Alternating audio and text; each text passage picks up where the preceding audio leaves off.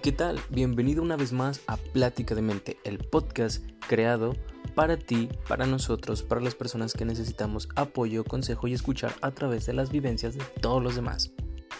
Te doy las gracias por haber parado aquí nuevamente y te pido una gran disculpa por haberme dado una ausencia tan grande y tan larga que no la quería tener.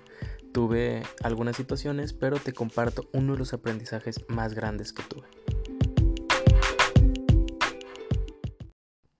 Y pues sí, aquí junto a mi tacita de café te doy la bienvenida nuevamente, te ofrezco mi cafecito descafeinado, te platico sobre los beneficios, lo bueno y lo que significa llevar un diario emocional.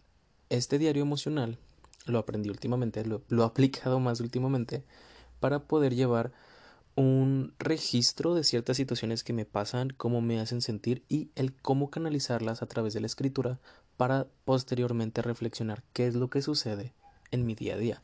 Este diario emocional es una práctica súper común en dentro de la terapia clínica, dentro del área humanista que he estado trabajando y el proceso que llevo, he aprendido un par de técnicas y puntos que deberían de abarcar este diario para poder llevar un mejor desarrollo. Y lo mejor es que esto lo puedes hacer fuera de la terapia. No necesariamente tienes que estar dentro de la terapia para llevar este diario emocional dentro de la terapia es una herramienta muy importante para poder canalizar y ser más concretos, tener avances más este palpables en cuanto a al registro porque pues a veces decimos bueno y qué aprendí de terapia y me pongo a pensar en lo que platiqué y cómo me sentí después pero tenerlo en físico te ayuda mucho para poder conectar esto después cuando tienes una crisis cuando tienes problemas cuando alguien te pregunta te pide un consejo poderle ejemplificar con esto, poder decirle, mira, de hecho yo apunté que cuando me pasó esto, lo solucioné así,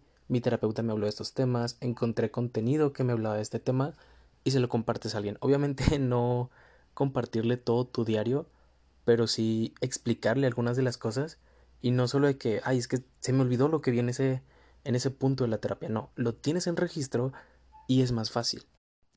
Y te preguntarás, bueno, ¿Cómo empiezo con este diario de terapia? ¿Cómo llevo con este diario emocional esta libretita? ¿Tiene que ser alguna en especial? No necesariamente.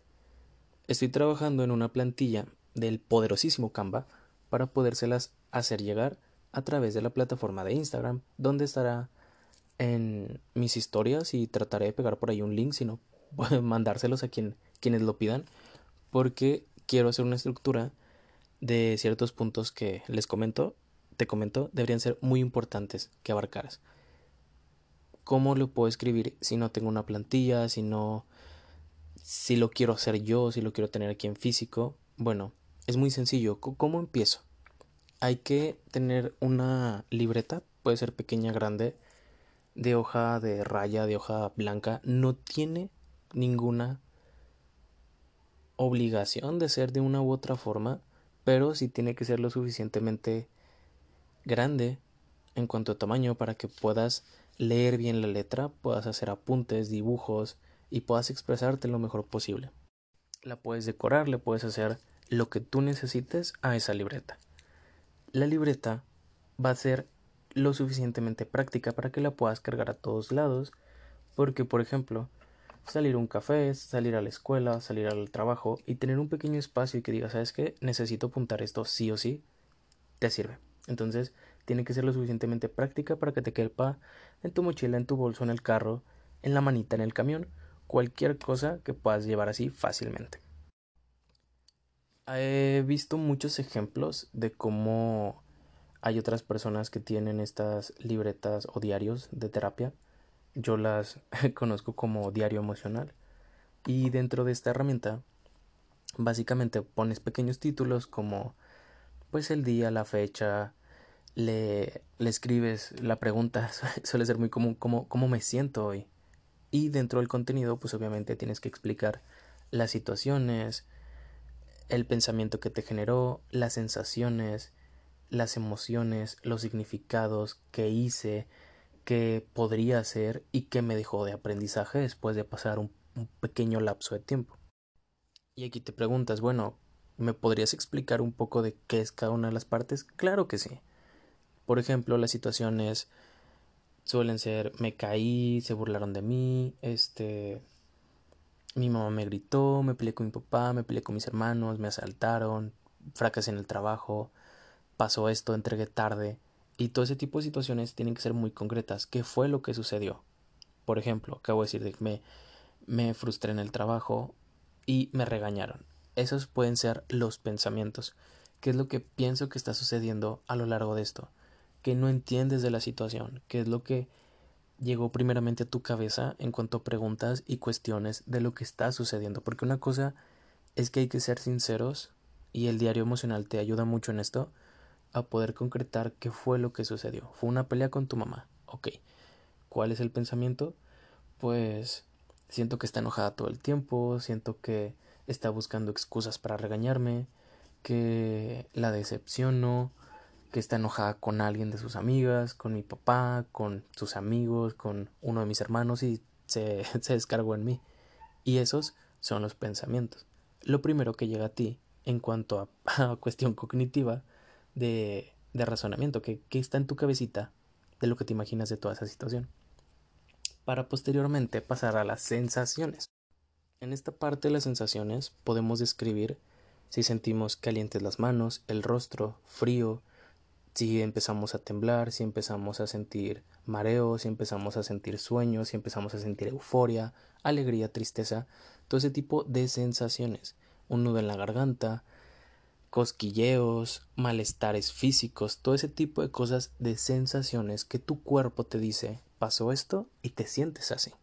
Es muy común que las personas ansiosas suelen decir es que sobrepensé las cosas, ok, pero tu cuerpo cómo lo, cómo lo grita, cómo representa toda esa situación que a ti te genera tanto conflicto o que te genera tanta paz, tu cuerpo que te dice al respecto, bueno, sentí que se me movía el estómago, que como si tuviera hambre, como cuando quieres vomitar, ese, esa es, la sensación física de cómo te sientes y es muy importante tomarla en cuenta porque hay que saber identificar cómo nos habla nuestro cuerpo acerca de cómo nos sentimos, de qué es lo que sucede. Y aquí es ya donde pasa la parte de las emociones. Me puedo sentir alegre, pero el sentimiento es felicidad. Perdón, la emoción es la felicidad, la tristeza, la rabia, la frustración, la melancolía, todo ese tipo de emociones son ahora sí que una combinación entre las sensaciones y los pensamientos que tienen otro tipo de palabras más concretas, más claras, para poder describir cómo me hizo sentir toda esa situación. Mi mamá se enojó conmigo, bueno, me siento enojada, pero físicamente me sentí con la cara caliente y sudada, con las manos rígidas, con el cuerpo tieso, y los pensamientos fueron toda esta situación de que está enojada porque me odia. Entonces, así es como vamos desglosando qué es lo que sucede en nuestro día a día. Pero todavía nos quedan muchos más desgloses. Hay otro apartado muy importante que nunca había utilizado, ya, ya había intentado escribir esto acerca de las emociones posteriores a una terapia, pero también está el significado de toda esta situación. Eh, esto tiene que ser ya posterior a haber escrito al menos tres de estas cuatro situaciones, situación, pensamiento, sensación, emociones. Posterior a esto tenemos que tomar un momento de calma y de reflexión para que pase el momento. Hay que dejar que las emociones se calmen y que podamos tener un momento de concentración y poder dejar que, que todo fluya. No hay que estancar las emociones, escribirlos nos ayuda a canalizarlos, pero también hay que saber interpretarlos, hay que saber leer nuestras emociones, leer nuestro comportamiento para poder aprender de ello.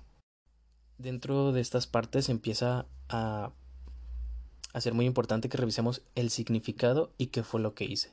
¿Qué fue lo que hice? Bueno, si sintiendo yo el rostro caliente, sintiendo este temblor en el cuerpo, me acosté, me senté, me lavé la cara, le grité, le respondí este de una manera pasiva, agresiva, pasiva agresiva, todo este tipo de cuestiones en el que hice, tal cual, sin, sin engañarnos, sin mentirnos, ser sinceros, porque este espacio es donde vamos a poder revisar todo ese tipo de significados.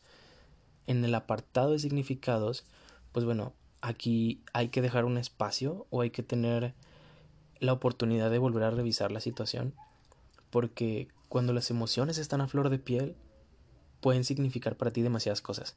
Que por ejemplo, eh, en estos pensamientos pues suelen ser muy caóticos si, si fue una situación como una pelea. Pero pues bueno, ¿qué significa a fin de cuentas? ¿Qué te trata de decir la otra persona con la que tuviste el conflicto? ¿Qué te trata de decir la situación que viviste? ¿Qué, te, qué le tratas de decir de ti para ti dentro de toda esta respuesta que tuviste en cuanto a sensaciones y emociones? ¿Qué significa toda esta parte? También es muy importante tener la parte de qué es lo que vamos a hacer. Ya hicimos algo, ya tuvimos una respuesta a esta situación caótica o, beneficiante para nosotros. Ahora, ¿qué tenemos que hacer? ¿Cuál va a ser nuestro plan para futuro para responder de pedir una disculpa o seguir continuando con esto? Y poder hacer algo a fin de cuentas y no dejar que ese tipo de situaciones, porque a fin de cuentas fueron significativas como para apuntarlas, tengan un significado mayor. Y de aquí viene esta parte del aprendizaje. Puede ser en ese mismo, en ese mismo momento en el que ya te hayas tomado el espacio para calmarte y pensar las cosas. O podría ser posterior, días, semanas. Puedes tomarte el tiempo que necesites para poder revisar qué fue lo que pasó y decir, va, pues aprendí que tengo que usar ciertas palabras, que tengo que comunicarme de una manera diferente, actuar de una manera diferente, fortalecer esto, mantener esto y así podemos concretar mucho más este tipo de técnicas para que tengan un propósito y una finalidad más allá de, de canalizarlo. Hay que trascender ese tipo de cosas. Y dentro de la terapia es muy importante porque es donde se empiezan a ver estos signos de autodescubrimiento donde decimos, va, me conozco, me entiendo, sé cómo respondo, sé cómo puedo responder y lo hago mejor. Te comento que voy a tener un borrador, una base no sé cómo nombrarlo, una plantilla, es una plantilla sobre cómo llevar un diario en diferentes formatos, los voy a hacer a través de la poderosísima Canva. Entonces, pues sí, esa es la parte que debe llevar y físicamente cómo se debería ver mi diario o mi cuaderno emocional, mi diario de, de emociones, mi diario terapéutico. Tú eliges, tú eliges el formato, los colores, la tinta, la forma en la que lo vas a escribir Solo si es importante que tenga estos puntos anteriormente mencionados porque nos ayudan y nos facilitan muchas de las cosas. Básicamente pues es revisar qué fue lo que pasó, cómo me sentí, cómo respondí, qué emociones tuve, qué conductas y qué voy a hacer, o sea, cómo voy a responder a todo esto. Pero mucho más allá del contenido, también hay que pensar en, por bueno, ¿para qué vale la pena hacer este tipo de, de material? Porque es importante darle una una valoración a todo lo que me sucede. Tenerlo en físico y ver las cosas nos ayuda también a explorarnos, a descubrir cosas que tal vez no sabíamos que teníamos, respuestas que no sabíamos que teníamos y algo muy importante, si tú tienes personas de confianza, podrías preguntarles qué ven ellos o cómo podrían describir qué respondes a las situaciones para que puedas tener otros puntos de vista, otras perspectivas de fuera, de cómo ¿Cómo te ve, cómo te percibe el mundo que respondes a cuando estás triste, a cuando estás enojada, cuando las cosas se ven mal? Eso es muy, muy importante. Pero ojo también con a quien le preguntas y hay que aceptar la crítica, la crítica constructiva, que nos ayude a fortalecer este tipo de cosas. Si no te crees lista, listo para que otra persona responda a este tipo de preguntas de oye, ¿cómo me veo? ¿Cómo respondo? Y crees que te vas a ofender, crees que vas a fracturar la relación que tengas con esa persona, ten cuidado, ten mucho cuidado con esto porque podrías hacerte daño. Pero en fin, vamos a hablar de la parte de los beneficios. Hay que tener en cuenta que esto va a mejorar nuestra autoestima porque conocernos siempre nos fortalece. También va a disminuir la ansiedad, los estreses, estas situaciones caóticas en las que nos ahogamos, en lo que la gente diría un vaso de agua, pero mira, tú te puedes ahogar donde tú quieras, tus problemas son tus problemas, tus situaciones son tus situaciones y nadie las debe de juzgar. Puedes disminuir estas situaciones, estas emociones negativas que suelen perjudicarte con este mágico diario. Otra parte es que nos permite conocernos mejor, nos permite reflexionar sobre lo que hacemos y poder trascender esto. Ya lo había comentado al principio, te lo vuelvo a repetir. Y también puedes crear un espacio seguro donde puedas expresar lo que sientes. Puedes decir, ¿sabes que No me siento seguro en mi casa, no me siento seguro en la escuela, no tengo privacidad. Bueno, este diario, este, este espacio puede ser una ayuda súper importante para las personas que se sienten encerradas en sus mundos, encerradas en mundos caóticos donde los juzgan y donde te pueden lastimar. Parte de esto también es que nos ayuda a fortalecernos en nuestra inteligencia emocional y en la respuesta que le tenemos a la vida. Muchas veces te ha pasado, yo lo sé, que mientras te bañas, mientras comes, tiempo después de una pelea dices, hubiera contestado esta. Cuando tienes el diario, también fortaleces tu léxico, fortaleces esta respuesta mental, esta eficiencia para poder responder a situaciones que dices, no, pues me acorralaron emocionalmente, mi jefe me presionó, mis papás, mis amigos y no supe cómo responderles. Es como si lo ensayaras, es como, como si ensayaras estas peleas en el baño, pero en la ducha, pero pasan aquí al cuadernito donde las puedes estar leyendo porque se nos olvidan. Y también esto nos fortalece mucho en ese sentido de, de la comunicación hacia uno mismo. Es muy importante comunicarnos las cosas. Hay un pequeño pedacito de ti muy adentro, lastimado, herido, feliz, contento, que está reprimido, que quiere decirte algo y tal vez no lo has sabido escuchar. Y sobre todo y lo más importante dentro de la terapia es que este diario nos ayuda a encontrar el origen de muchas de las problemáticas. Tienes estrés, tienes ansiedad, se te está cayendo el pelo, te muerdes las uñas, te salen ronchitas, subes, bajas de peso, tienes este enfermedades ya este como pues gripa constantemente, se pueden desvelar a través de esto, porque también cuestiones como la tristeza y la depresión te enferman físicamente. Recuerdo mucho una profesora que decía que aquellas personas que normalmente moquean mucho en temporadas donde no hay cambios de clima brutales ni temporadas de alergias, suelen pasar por estos procesos en los que tuvieron una pelea, una situación donde no pueden decir las cosas y tu cuerpo te va a decir sí o sí las cosas. Se llama psicosomatización. Entonces, existe, búscalo. Después te grabo un podcast sobre eso.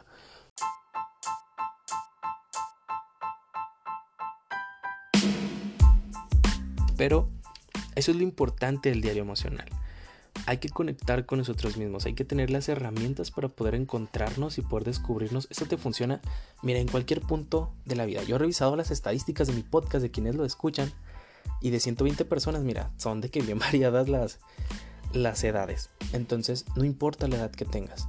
Siempre es buen momento para descubrirte, siempre es buen momento para fortalecerte, para saber quién eres. Y ya, sin más que decir, te agradezco mucho que te hayas dado la oportunidad de escuchar el podcast. Aquí estoy creando nuevo material, creando más contenido. He trabajado en estos escritos, te lo dije al principio del podcast. Esto lo, lo estuve aplicando un poco más porque también necesito fortalecerme en cuestiones emocionales. Y el diario, mira, maravillas, hace maravillas. Te mando un saludote, no sé dónde estés, no sé qué estés haciendo. Gracias por dejarme acompañarte, gracias por acompañarme a platicar todo esto. Un saludote, compártelo y nos vemos.